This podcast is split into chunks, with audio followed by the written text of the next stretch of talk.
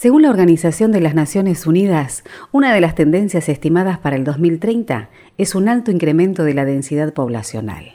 Se calcula que seremos 3.000 millones de habitantes más, donde aproximadamente el 60% de la población total va a vivir en las ciudades. Esta es una de las razones por las cuales lograr establecer comunidades que sean resilientes, inclusivas, seguras, es uno de los objetivos más importantes para el desarrollo sostenible. Pero ¿qué pasa en nuestro país? ¿Existen en Argentina comunidades sostenibles? ¿Sobre qué base se construyen estas comunidades? De esto vamos a hablar hoy en Innovar Sustentabilidad Podcast. Las voces que necesitas escuchar para poner en acción las palabras. Innovar, Sustentabilidad, Podcast. Con Patricia Lafrati. Eidico acompaña a Innovar Sustentabilidad Podcast.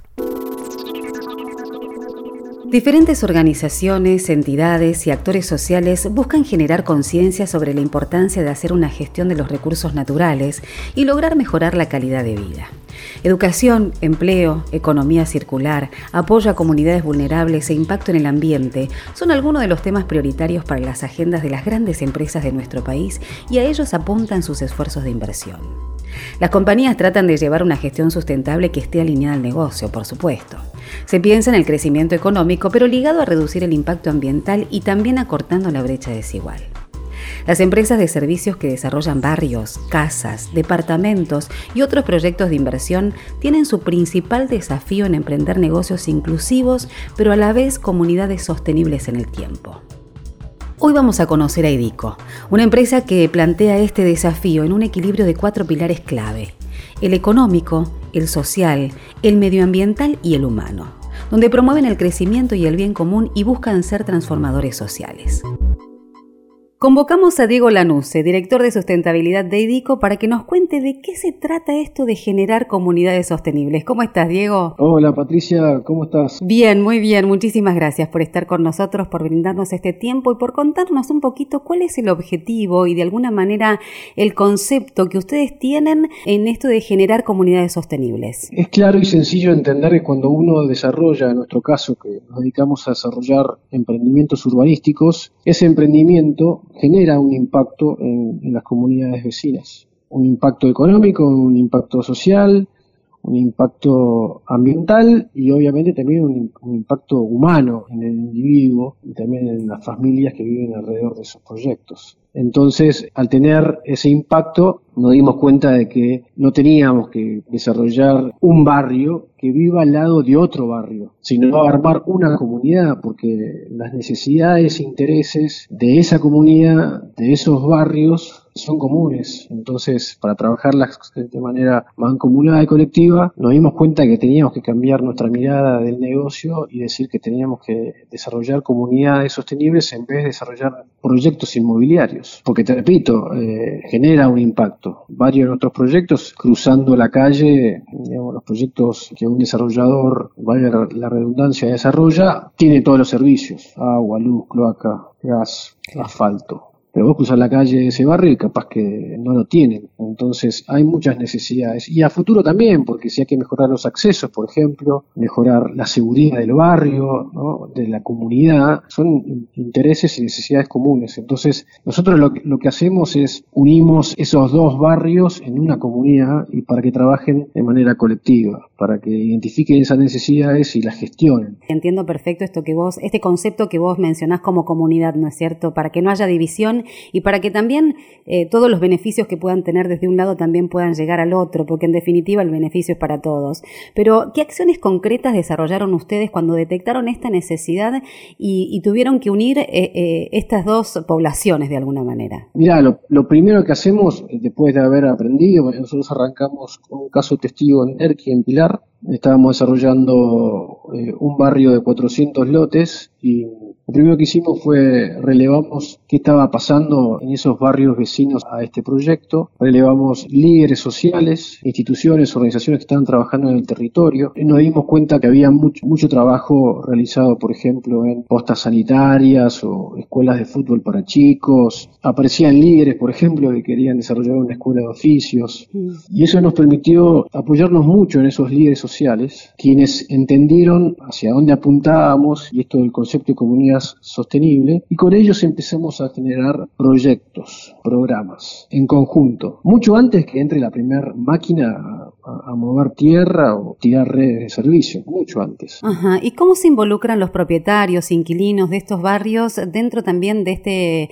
contexto de mesas de diálogo o de vinculación en este proyecto de generar comunidades sostenibles? Ese es un trabajo muy artesanal, muy desafiante. Efectivamente, nosotros hacemos, invitamos a los propietarios a través de la comunicación, les, damos a conocer estos programas, estos proyectos y los invitamos a participar. Lamentablemente, a partir de la crisis socioeconómica, ha sido una gran oportunidad para nosotros porque Hemos lanzado un programa de asistencia social apuntando a, conseguir donaciones de alimentos y artículos de, higiene. Y eso fue el puntapié inicial de, en cada digamos, master plan donde estamos trabajando desarrollo de comunidades, muchos propietarios se han acercado a partir de este programa y, están armando por primera vez comisiones de acciones social. Y eso nos permitió, junto con ellos, ir definiendo los nuevos programas de no solo asistencia social, sino programas orientados a los temas medioambientales, mm. incluso algunos temas económicos de, de estos proyectos. Déjame preguntarte algo obligado que tiene que ver cómo se inserta la pata del Estado. Estamos comunicando todo. Y este año lanzamos también un, informe de desarrollo comunitario, también pensado para comunicar a, varios grupos de interés. Uno de ellos es el municipio. Por ahora es decir, acá estamos y esto es lo que estamos haciendo.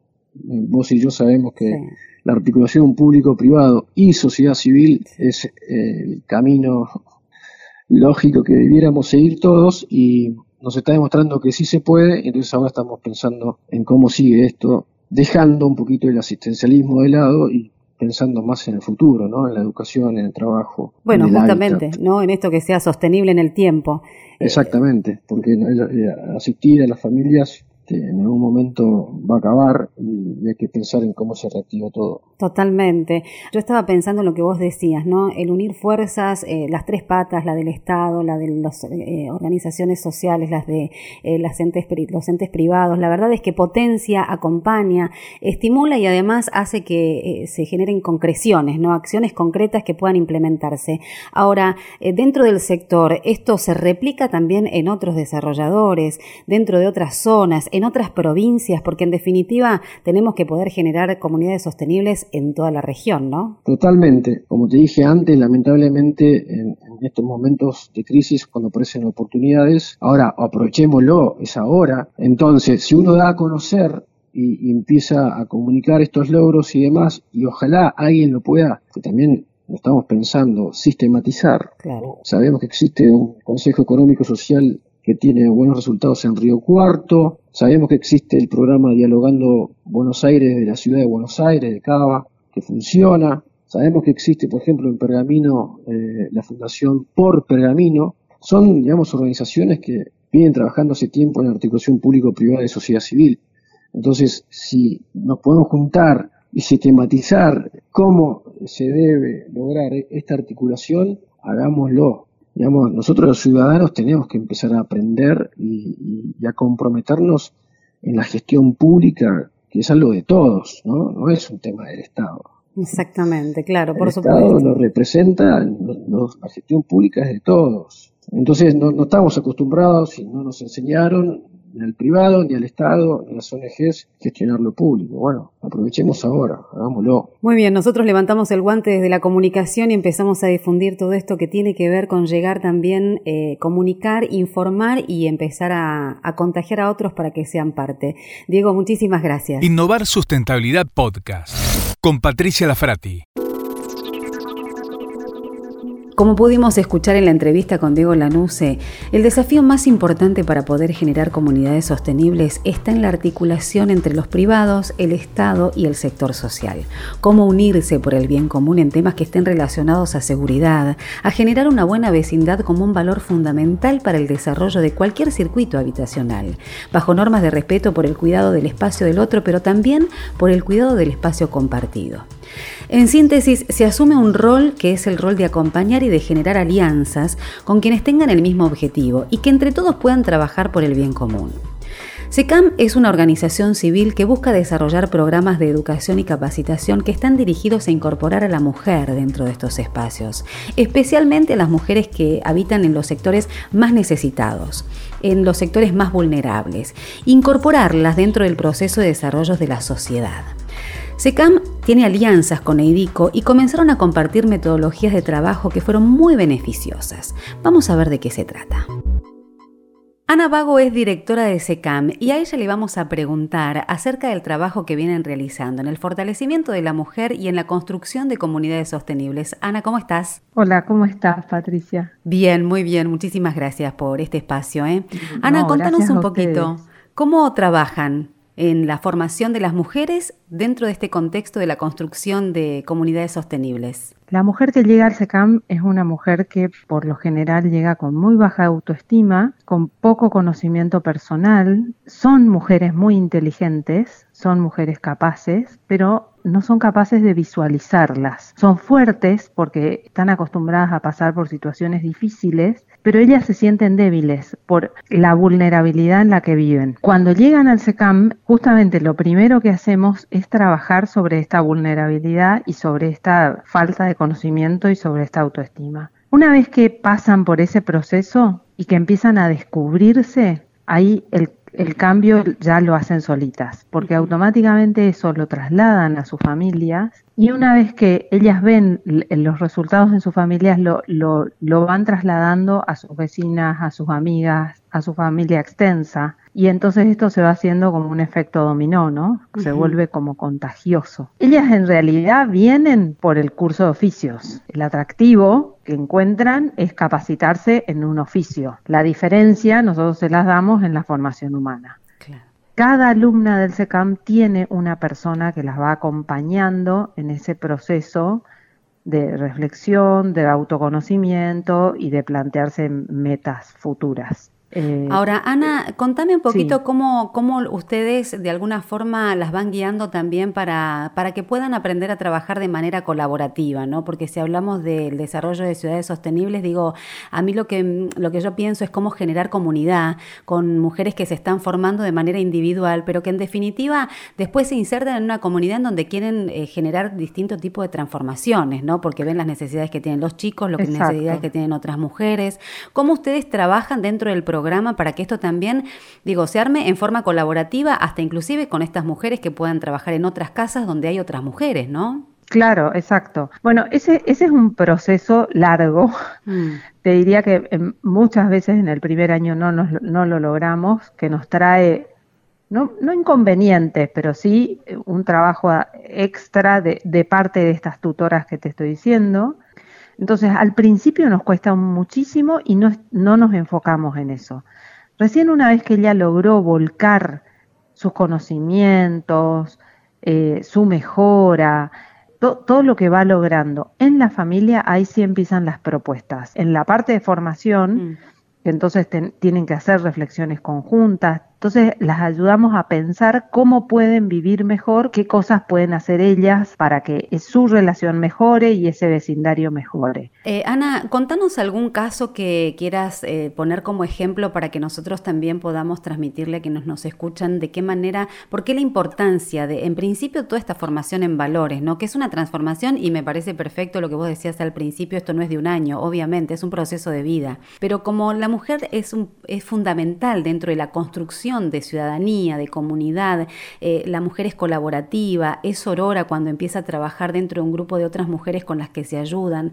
Digo, me imagino que en todos estos años que ustedes vienen trabajando, habrá un ejemplo o por lo pronto algún caso que vos nos quieras destacar para que eh, podamos entender bien de qué forma también ustedes trabajan articuladamente con otros, ¿no? Se dio el caso de una chica que hizo todo el proceso. Había llegado muy debilucha, vulnerada, deteriorada. En ese momento se había separado de su marido. Durante ese primer año recompuso su situación, volvió con ese marido, volvió a restablecer sus vínculos familiares. El año pasado, un poco copiando la modalidad de lo que hacíamos nosotras con ellas en el SECAM, lo empezó a hacer ella con chiquitos en su barrio. Invitaba a los chiquitos, les daba una charlita de lo que ella iba aprendiendo en el SECAM y les daba una clase de pastelería. Que era lo que ella había aprendido. Este año en el medio de la cuarentena ese trabajo se le suspendió. Este ya es su cuarto año en el SECAM. Entonces ella un día me llama y me dice, Ana, yo quiero hacer algo por mis compañeras. Yo veo que muchas están emprendiendo en el medio de la, de la cuarentena porque necesitan trabajo. Y entonces se, se capacitó y armó una cuenta de Instagram para todas las emprendedoras del SECAM. Y ella maneja esa cuenta. Esa cuenta se llama ahora SECAM Emprendedora. Y entonces ahí sube todas las fotos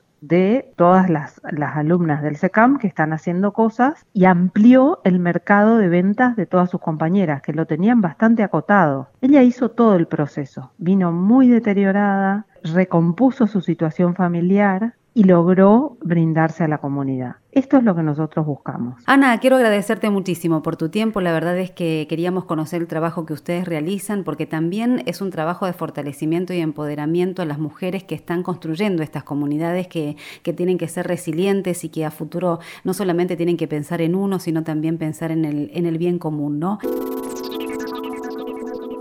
Hoy la innovación viene de la mano de cambiar la forma de hacer las cosas, sabiendo que toda transformación lleva tiempo y poniendo en valor lo que verdaderamente es prioridad en el aspecto social, económico y ambiental. En Argentina hay más de 5 millones de personas en sectores populares que requieren de inversiones culturales, de hábitat y de cobertura de servicios básicos como el agua. Es de gran importancia reflexionar, entender y hacer el gran salto de la filantropía o la acción comunitaria a programas de inversión social que estén alineados con el negocio. Este es un desafío importante que ya no tiene discusión y además que ya está en proceso. Esto fue Innovar Sustentabilidad Podcast. Suscríbete a nuestro canal. Seguinos a través de las redes sociales o a través de www.innovarsustentabilidad.com. Entra en contacto con nosotros a través de contacto mypod.fm. Nos encontramos en el próximo capítulo. Te espero. Innovar Sustentabilidad Podcast. Este fue un podcast de MyPod.